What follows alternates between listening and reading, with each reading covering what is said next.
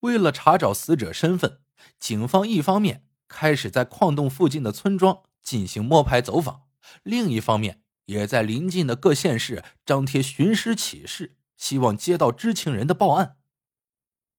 三天后，凯里市的一个小伙子找到了警局，他的母亲陈小芬几天前离开凯里，说是去亲戚家吃喜酒，但是已经好几天过去了，电话打不通。人也没见回来。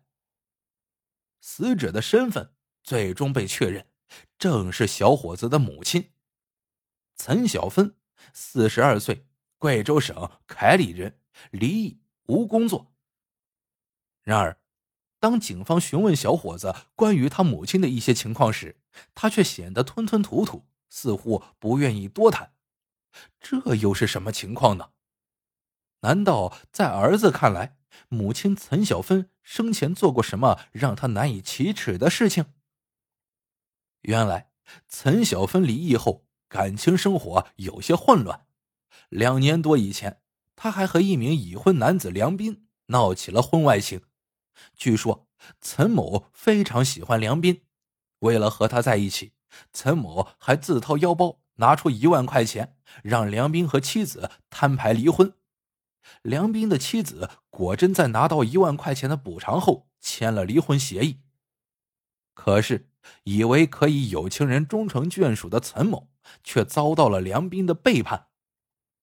梁斌在离婚恢复自由身后，并未和陈某关系更进一步，而是越来越疏远他。眼见着自己人财两空，心有不甘的陈某还多次和梁斌打闹，数次还打幺幺零报警。得知这一情况，警方极为重视。这个梁斌目前看来作案嫌疑非常大，他会不会为了摆脱陈某而动了杀机呢？随后，警方对梁斌进行了暗访调查，希望能够找到他作案的犯罪证据。可是几天下来，调查却显示梁斌几乎没有作案时间。与此同时，追踪陈某电话通话记录时，又有了新的发现。一个尾号为二四的电话号码，在死者死亡之前多次与其联系，而且最后一个通话记录也是这个二四的号码。谁会和死者进行了最后的通话？往往是凶手啊！然而，当大家急切的查找尾号为二四号码的持卡人时，却发现这是一个未办理正规登记的号码。难道线索就这样突然间断了？如果这个二四号码真的是凶手的话，那么就算是用尽各种办法，也要找到他。怎么找呢？贵州警方有办法，虽然无法直接找到这个尾号为二四号码的持卡人。但是警方在分析了二次号码的通话记录后，又找出和他通话频繁的另一个手机号码，这叫以号找号，曲线侦查。而这个手机号码的主人倒是非常明确，麻江县一家热水器店铺的女老板。围绕着这个女老板的社会关系，警方开启了暗访调查，最终确定尾号为二四的手机号码的所有者。正是女老板的弟弟侯忠清。这个侯忠清有过犯罪前科，如今靠打零工度日。不过，侯忠清并非矿洞所在地当地人，这个作何解释呢？其实啊，倒也不难。在梳理侯忠清的社会关系时，警方发现了他的一个拜把子兄弟黄某，恰好就住在矿洞附近的村子。调查进行到这里，已经出现了三个嫌疑人。我们呢来梳理一下。第一个，与陈某有过情感、财务纠葛的梁斌，虽说警方已经确认他没有作案时间，但是也不能排除他买凶杀人的嫌疑。第二个，最后一个和死者通话的侯忠清，他和死者到底是什么关系？为什么死者和他通完电话后就遇害了？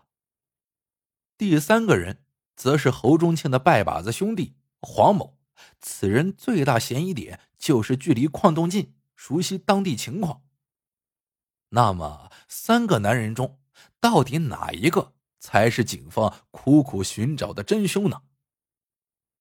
正当警方暗中同时监视三个男人的行踪时，其中一人突然露出了马脚。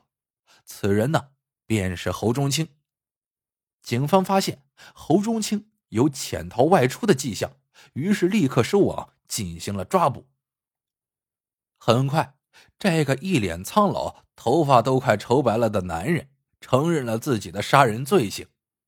在他看来，发生的这一切都是因为陈小芬这个女人对感情不忠造成的。二零零八年，侯忠清便认识了陈某。当时，陈某丈夫还在外地工作，而侯某已经离婚，妻子也已经改嫁。陈某打扮时髦，又显年轻，三下两下便迷住了侯某的心，二人开始交往，有了暧昧关系。在那几年里，陈某要求侯忠清将挣到的钱都放在他那里存着，而侯忠清为了表达自己的爱意，也不反对，陆陆续续拿了一些钱。交给陈某保管。然而，二零一零年左右，陈某突然不辞而别，没有给侯忠清任何理由，就人间蒸发了。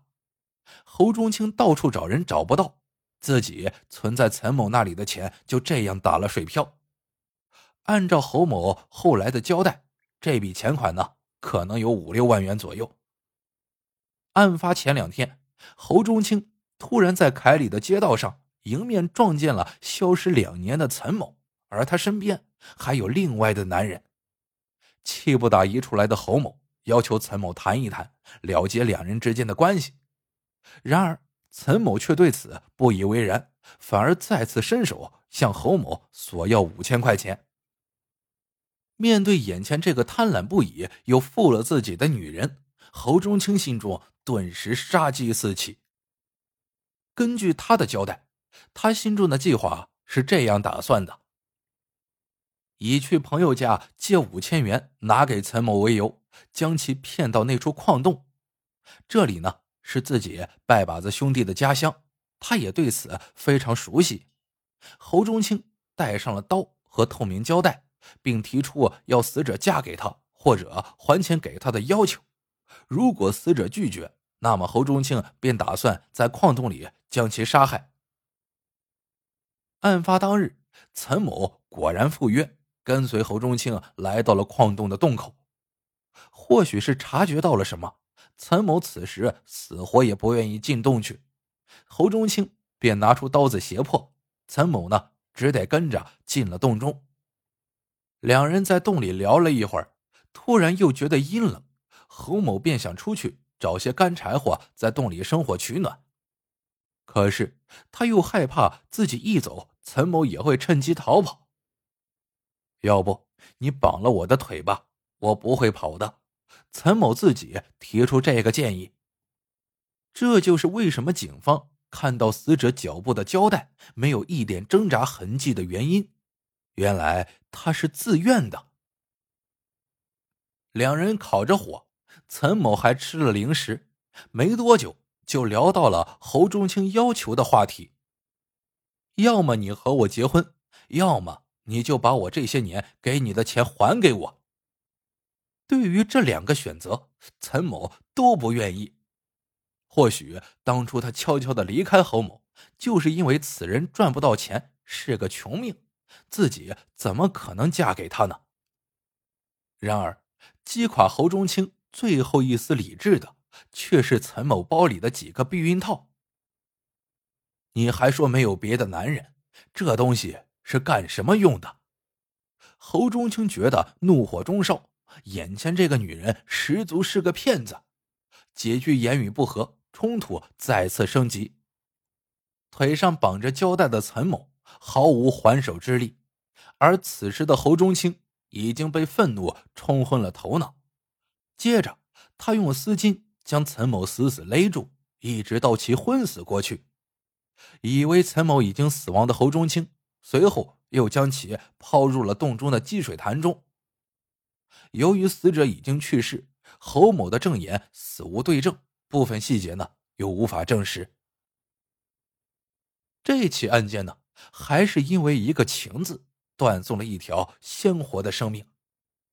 案子本身呢，并不复杂，只不过由于案发地是一处废弃多年的矿洞，给人留下了一丝恐怖的氛围。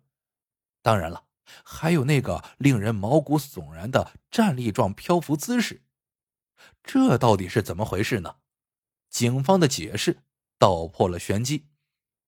因为死者的脚部被胶带捆绑，而他被抛入水中时又处于昏迷状态，没有剧烈的挣扎，所以导致尸体呈现出一种诡异的直立状漂浮状态。好了，这个案子到这里就结束了。天网恢恢，疏而不漏，愿你我都做一个遵纪守法的良好公民。